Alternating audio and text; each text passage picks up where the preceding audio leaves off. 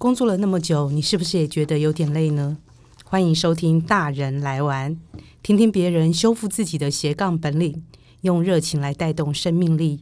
我们一起来玩吧！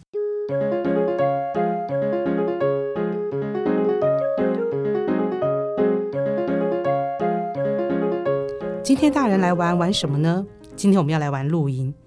年轻时，我们都和朋友露营过；当父母时，我们也为了孩子去露营。今天，我们要来谈谈大人的露营要怎么进行，才能玩得尽兴，要玩得有质感，玩得为自己，而不是为别人。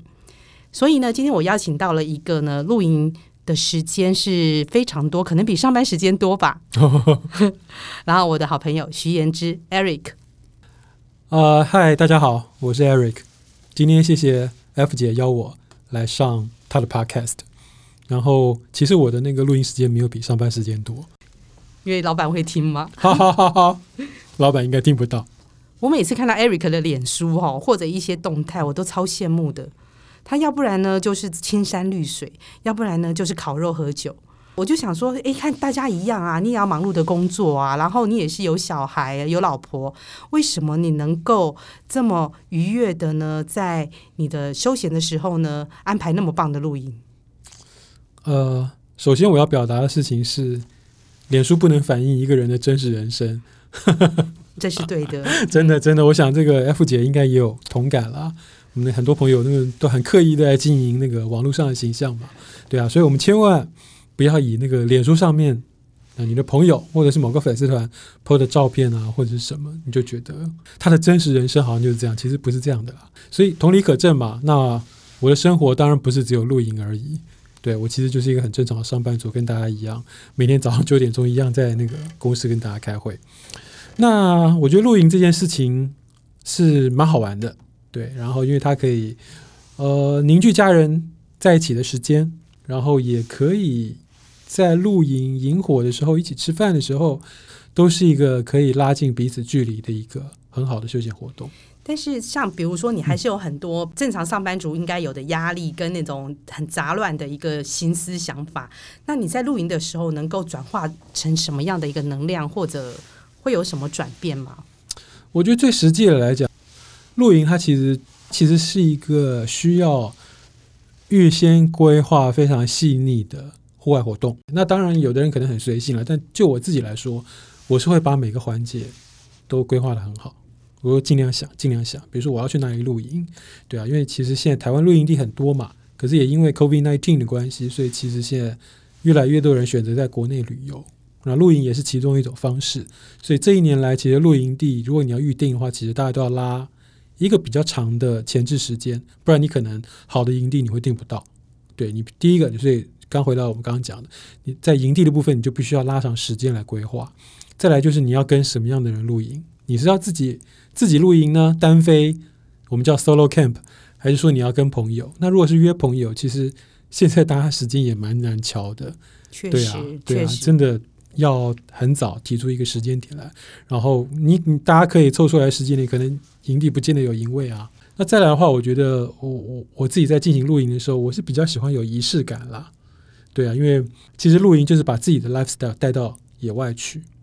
你可能假设你露营的时候，你的兴趣喜好是在烹饪，那你可能就会想，那我在野外要怎么样来重现我自己在家里面平常常做的一些菜色啊，烤牛排啊，或者是什么？你可能会要研究食谱，你可能要研究器具，你可能要研究我要带什么调味料或者什么之类的。那我觉得这些事情的种种。组合起来，我觉得就是一个露营的趣味，因为它跟你在家里过生活完全不一样嘛。对啊，假设我今天要在露营的时候烤一个面包，我我在野外是没有烤箱的啊。对啊，我一定就是瓦斯或者是引火。那我怎么样用铸铁锅烤一个牛肉或烤一个面包？那以初学者来说，我觉得一定有很多的功课要做。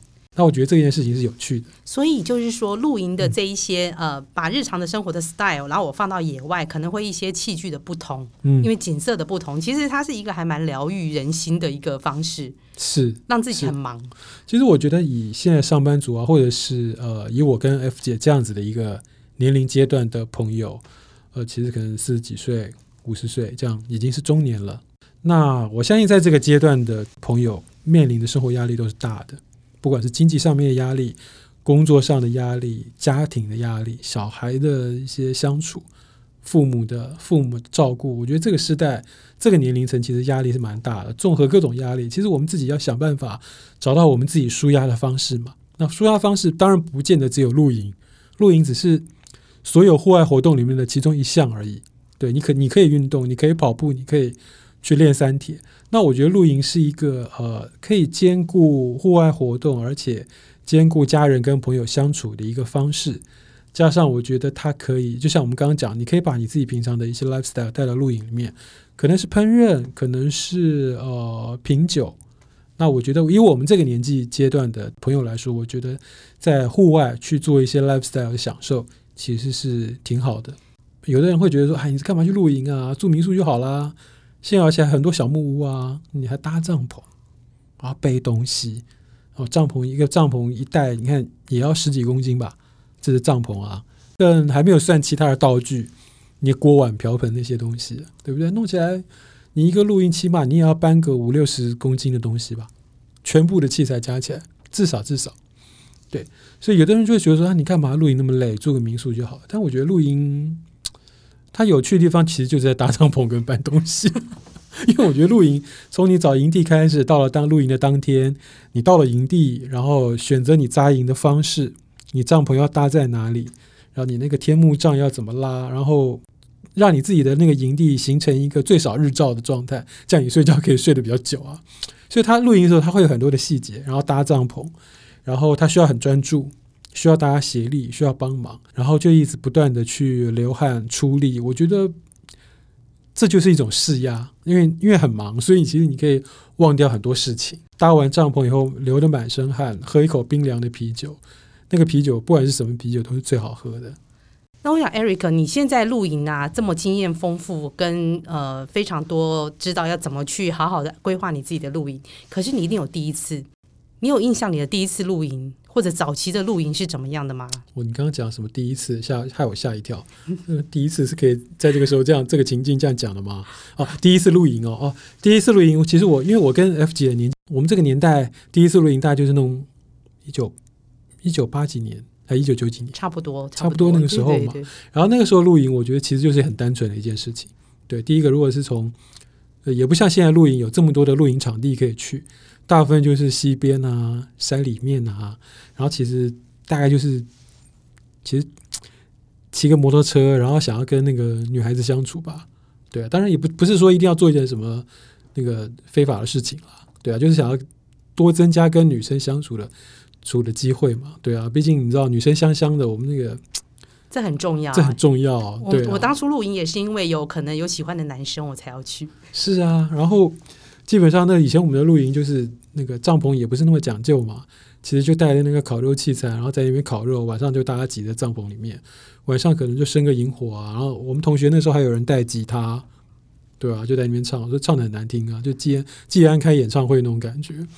那基本上，我觉得那个时候的的露营就很单纯，就很单纯。然后，你真的要说它有什么样的记忆的话，我觉得就是那种湿热闷闷的，混着那种廉价帐篷那种塑胶布的那种感觉吧。对啊，然后总是觉得，然后几乎一整个晚上都没睡觉吧。我们那时候露营，大家都是不睡觉的，虽然挤在里面，因为所有人都挤在一个小小的帐篷，然后最里面的人就一定会半夜出来要上厕所。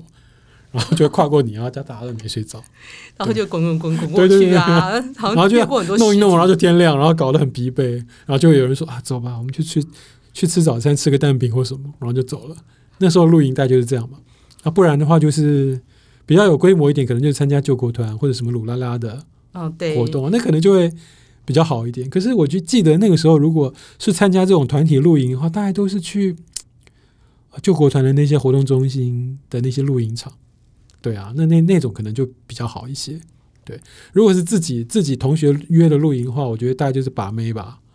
对啊，不然就联谊啊。这个是最大的动机吧？那个时候，对啊，高中生其实高中生的露营非常的简单，动机也非常的单纯。那个，那个时候一定就是抽钥匙啊。对啊，抽钥匙，抽匙啊。现在年轻人有抽钥匙？我不知道，我不知道现在年轻人还抽，但我们那个时候一定是抽都是抽钥匙嘛。对啊，然后。不同校之间一定是那一班的那个康乐或者是什么什么鼓掌出来接洽这件事情嘛。所以如果我们班的康乐跟女校的某一班的康乐有在谈这些事情，约在麦当劳的时候，我们都要跟着去看啊。要看这个这个学校，一定要看，一定要看这个康乐长什么样子，能不能跟你们符合，让你们玩的女生有的时候你知道，那个心眼比较小，她找的人就不会找到比较好看的。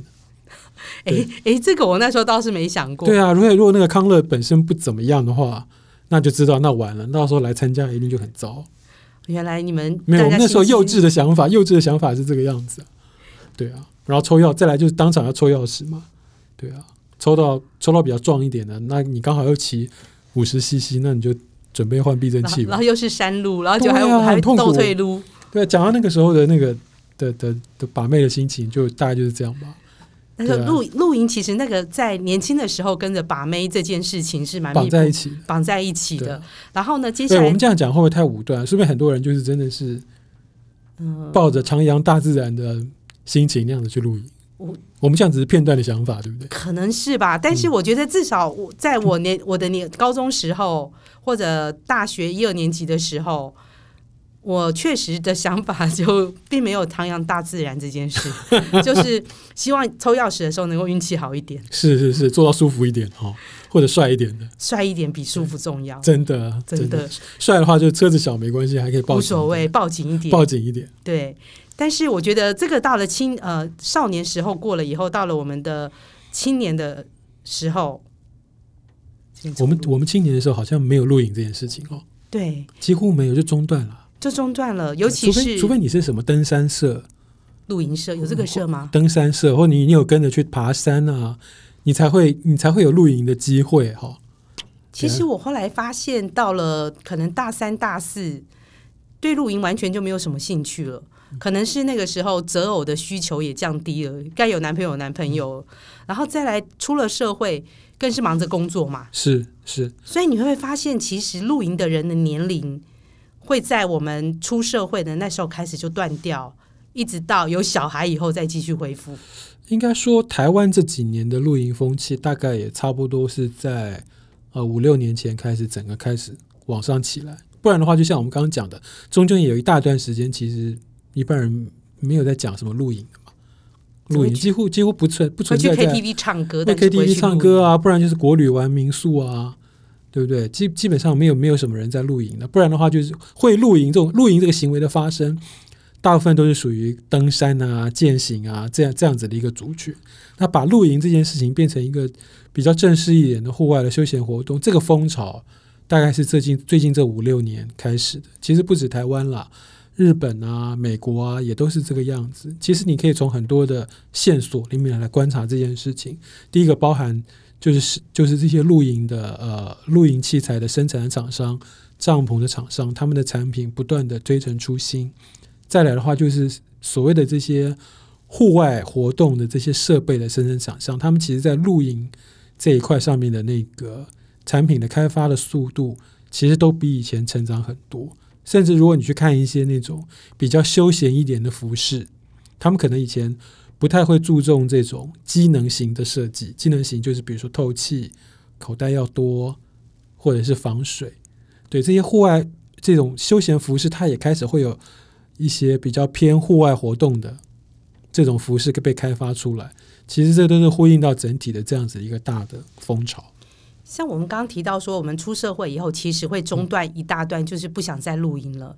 好，可能跟朋友的玩就简单去吃饭、唱歌。是到什么时候会再想露营？是不是有孩子以后？其实我我会想要露营，其实也是想要让小孩子去接触大自然了。对，那当然，因为我们自己本身我们做媒体工作嘛，那可能五六年前我们那时候在在做题目的时候就发觉到，哎，奇怪哦。台湾的露营好像跟以前不一样，突然我们就接收到这样很多的讯息，因为我发觉，因为以往就像刚刚 F 姐问我的，我们第一次露营就很困难嘛，在那种塑胶布的那种帐篷里面，那个塑胶布跟我们平常那种一楼拉在外面那个遮雨棚的布好像也差不多，都那种蓝色的，就是那种很很很精简的那种露营。我们的我们的印象就是那个样子，无法睡觉，然后睡袋很闷，然后地板都是石头，背很难受，对啊，然后躺一下就哦好痛，对。可后来发现，哎，怎么搞的？我们在做那个杂志题目的时候，发现，哎，露营怎么不一样了？怎么怎么有一些人在玩奢华露营？什么露营呢？怎能怎么奢华啊？煮个稀饭就了不起了吧？就看不是，我们就采访时候发现不是，哇，帐篷一个比一个好，好舒服，而且好有造型哦，有那种欧欧系的帐篷，就是像那种金钟型的帐篷，很漂亮。然后日本的帐篷又很有设计感，然后里面呢都睡气垫床，哇，气垫床还独立桶，我，吓死了。然后气垫床还有床单，那有的人还冬天的时候还铺那种毛皮，哇，比在家里还要还要奢侈哎。对啊，里面挂了好几个灯，然后什么木头的箱子啊，啊，然后什么架子啊，灯啊，哦，好漂亮啊！现在露营真的是不一样，就睡得很舒服啊。以前我们睡在那种鹅卵石上面，怎么可能睡得着啊？现在是睡独立桶的中间床，发现露营的风潮变成这样子的时候，突然就对他感兴趣哦，这样子感觉好像不错哦，到野外睡个觉，然后这件事情变得好像可以接受，对，然后又想着，诶，如果可以让小孩子亲近大自然的话，那可以来尝试一下露营，我觉得这是一个蛮好的事情，所以就开始了这个不归路，因为你我我觉得你只有越露越凶诶，你只要是连假超过。呃，两天以上的假几乎都是在露营嘛，要不然就是开车在露营的路上，只有这两种。我觉得一旦开始露营以后，其实你满脑子会想这件事情。对啊，我相信很多朋友上班的时候也应该偷偷打开电商的购物网页，想着下一次露营要补充什么新的配备吧。大家一定都有这样的经验吧，对不对？那我觉得露营这件事情，呃，怎么样开始露营这件事情？我刚讲就是因为小孩的关系。所以，我记得你曾经跟我说过，就是有时候你也会有很机车的影友哈，但是没有办法，因为他小孩跟你的小孩感情好，你就是可以忍受了。是啊，对啊，因为其实露营这件事情，如果假设我今天自己约露，我其实是很挑朋友的啦。对啊，就像那个有人说，出国旅行的时候最考验男女朋友的感情一样嘛，因为原本很好嘛，一出国后来就翻脸嘛。对啊，因为发现彼此的价值观跟想法都不一样。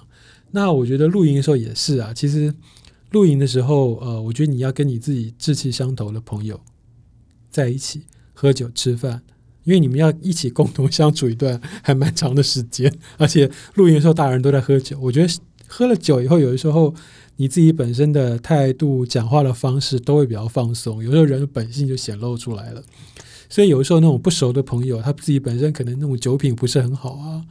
或者是他本身自己在生活上面的的想法跟态度跟你落差很大，我觉得这样子的露营就会变得比较辛苦，对。但是有小孩的阶段，我觉得这些事情就无所谓了。如果他的小孩跟你小孩刚好就感情很好，那你也没办法。最因为最主要的目的是让小朋友可以去释放电力，这件事情很重要。不过我觉得那个现实就是这样，接下来你的小孩呢，可能长到了高中啊，或者更可能国三或什么，他根本不想跟你露营了。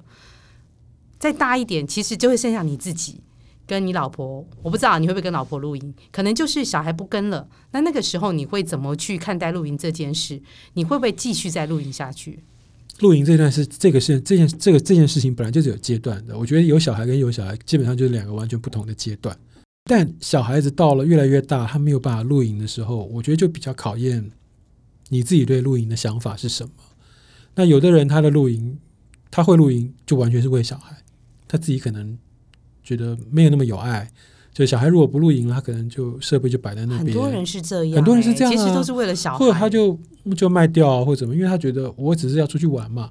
那小孩小孩如果不想露营，那我们就住民宿嘛，只是换一个玩乐的方式。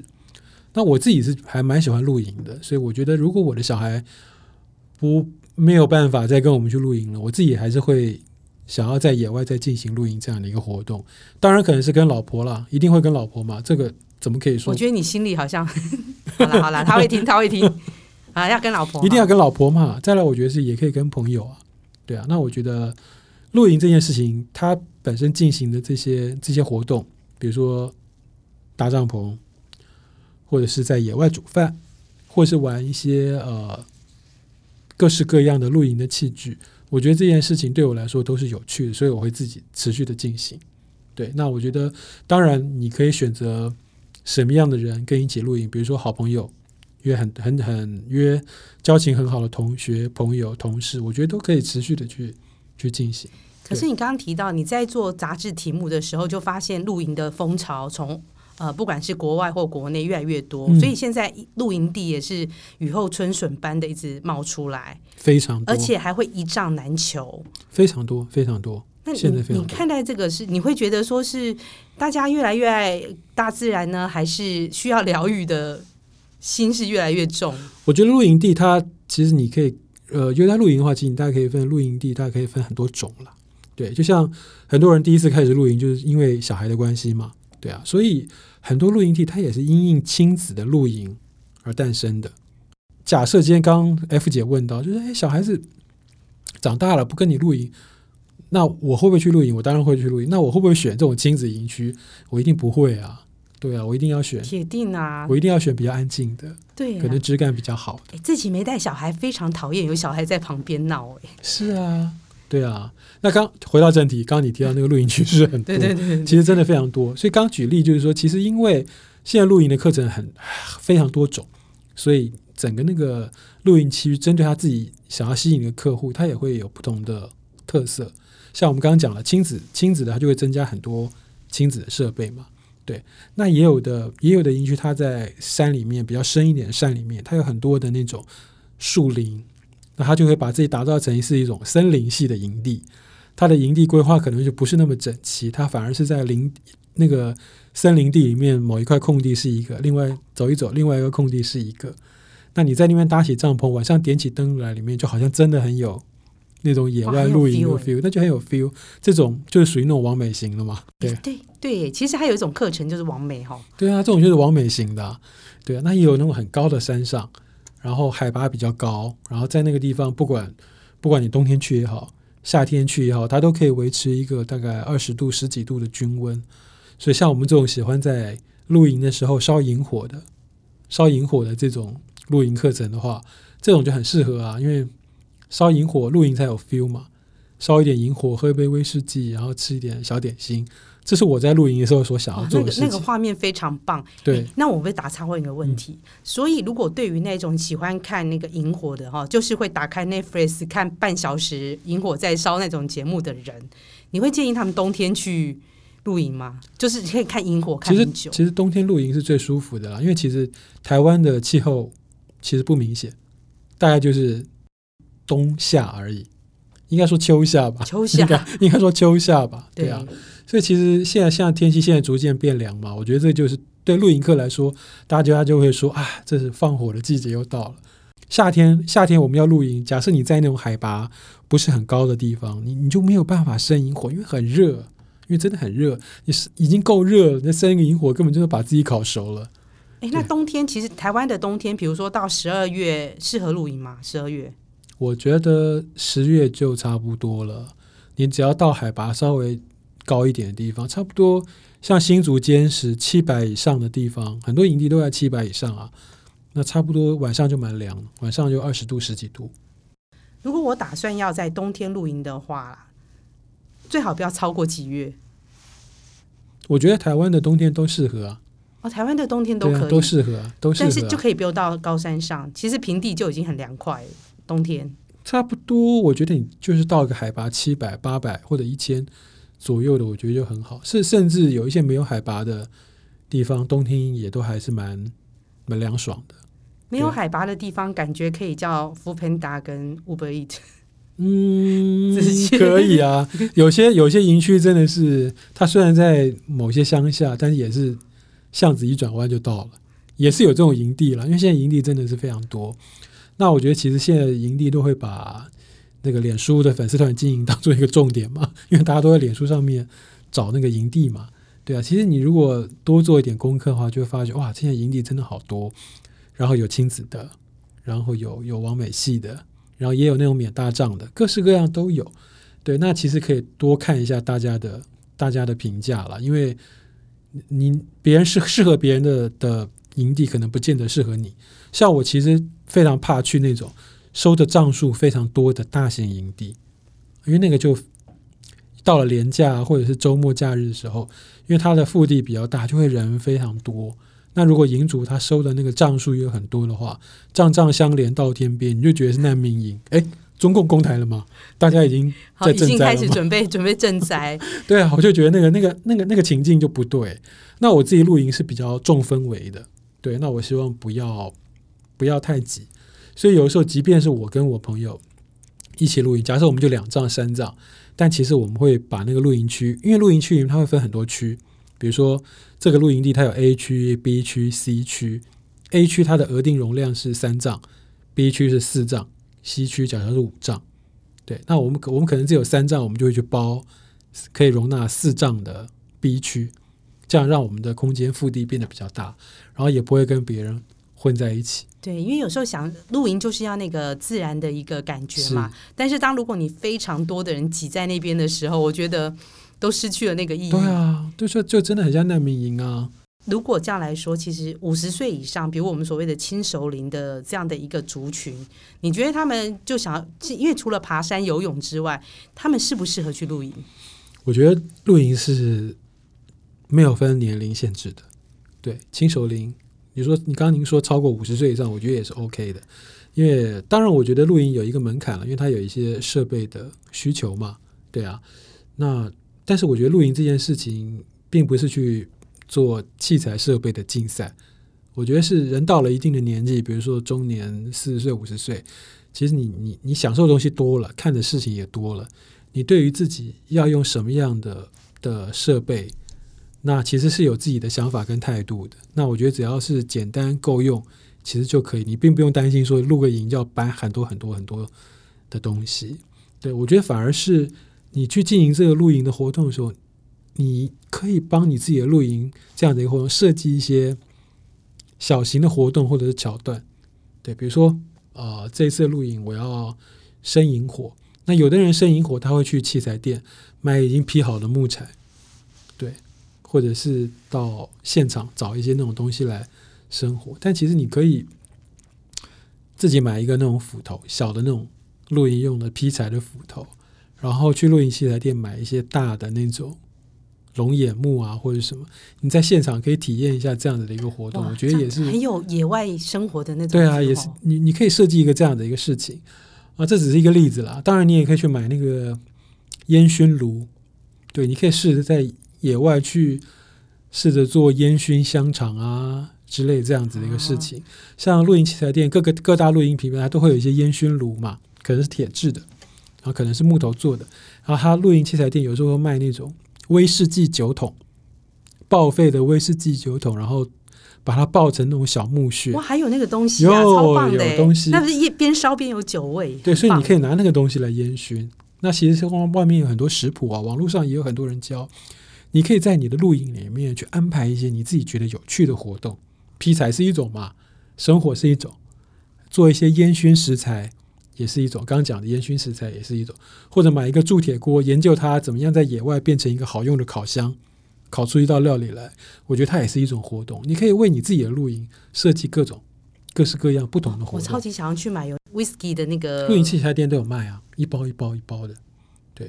对，哇，原来有这种。你可以自己在家里一些鸭肉啊，或者什么的。你可以鸭肉摆鸭肉嘛，或者香肠嘛，或者自己在家里先煮几个白煮蛋，到时候摆到你的烟熏炉里面，让这些。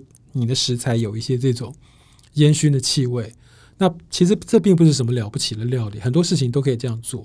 其实吃东西在露营里面是一件很重要的事情。对啊，我想每个人心中都会有一个很梦幻的自己的露营哦，包含就是要跟谁去，然后是什么样的形式。我觉得到了五十岁左右这个年龄，已经可以有这样的规划，因为不用再想说小孩怎么办啊什么的。你心中最想要的一个 idea 的最理想的露营是什么样的形式？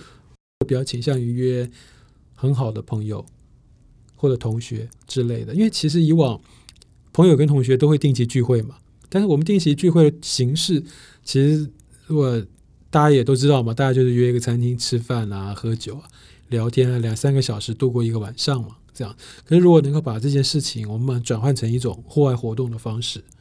然后大家一起搭帐篷，大家一起来烹饪，然后晚上绕着萤火喝一点酒，好，然后享受自己做的料理，没有压力的，喝饱吃饱，睡睡，然后就可以睡觉，我觉得这是蛮好的。其实对于大人来说，跟自己两三个好朋友一起去露营，然后也不用想太多，什么都不用做。我觉得真的不用想太多，真的不要想太多，因为呃，能够一起在野外这样子去有一个仪式感的一些活动，不管是烹饪活动，或者是这样子一个露营搭帐篷的活动，我觉得都可以让大家在整个那种单调跟固定的那些工作、家庭的生活里面有一些不一样的、不一样的刺激啦。我觉得是这样子。当然，也不是因为我们喜欢露营就把露营讲的多么了不起啊，或者怎么，因为它其实就是一种形态的户外活动。依你的经验，你露营了这么多，哪一个地方的露营地是你觉得非常棒？我们没有夜配哦，可是我很想知道，你觉得哪个地方会是你觉得很推荐大家可以去的？我自己其实还是比较喜欢往山里面的露营地跑了。那新竹坚坚实有一个露营地叫逐梦山城，我自己觉得还不错。对，然后因为他他当然他的呃露营一晚的单价也比较高了，他一晚要一千六，一般大概都是八百到一千，他收到一千六。那主要是。我觉得他地点很好，他的 view 很好，然后，然后晚上也够冷，可以让你取火，就那个生火取暖。再来就是他的那个卫浴设备也都非常好。卫浴设备，我觉得对我们这个年纪的的，的朋友来说，我觉得我相信大家都是很很重视的。有一个不能睡的露营场所，是，是，是，看起来非常的奢华。哦，那那是我一个呃，我朋友他在礁礁溪所做的一个露营的。体验场地，它叫 Louis Hope。那基本上，我那个朋友他本身在在宜兰，他找了一个场地。那他选用呃 Snow Peak，就是日本的雪峰 Snow Peak 的的露营设备，然后在那边搭了很多的客厅帐跟天幕，然后你可以在那边体验，然后你可以自己带食材去烤肉，他那边有全套的一些设备，你也可以在那边去跟他 order 那些烤肉的食材，然后你可以在那边使用这些露营的设备。烤肉、烹饪、喝酒、喝咖啡都没有问题。其实我不懂的是为什么不准过夜？因为露营我们想的就是要过夜嘛。其实你真的喜欢露营要过夜的话，其实有很多种选择。你可以找那种有带搭帐篷的营地。